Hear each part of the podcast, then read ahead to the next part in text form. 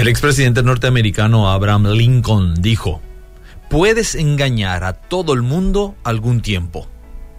Puedes engañar a algunos todo el tiempo, pero no puedes engañar a todo el mundo todo el tiempo. Recientemente tuve que llevar a mi hija para aplicarse unas vacunas. Cuando le tocó el turno, la enfermera se le acercó y tratando de minimizar el momento y el temor que se apodera de todo niño bajo esas circunstancias, le dijo, no va a doler, es como la picadura de un mosquito. A lo que mi pequeña giró la cabeza hacia mí y respondió con voz de fastidio, siempre dicen lo mismo, igual duele. ¿Cuántos hemos pasado esas circunstancias y situaciones?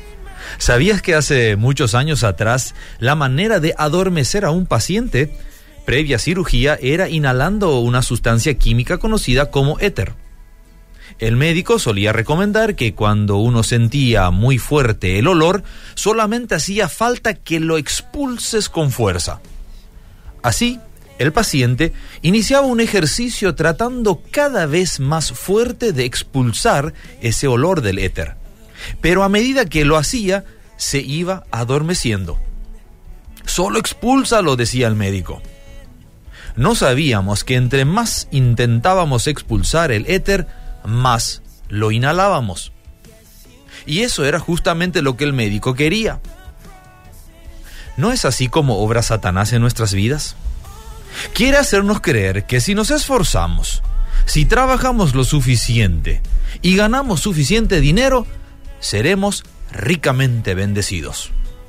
Entre más intentamos expulsar el éter, más sueño nos daba.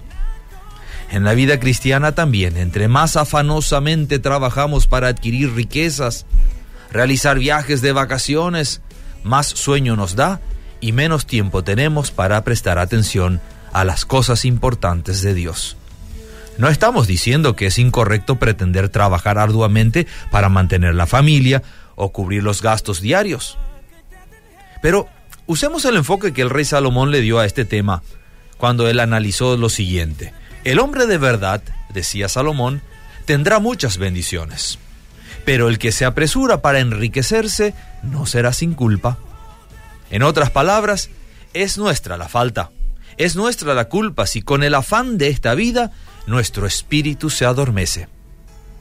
No es pecado trabajar para el pan de cada día, pero sí lo es trabajar solamente para eso.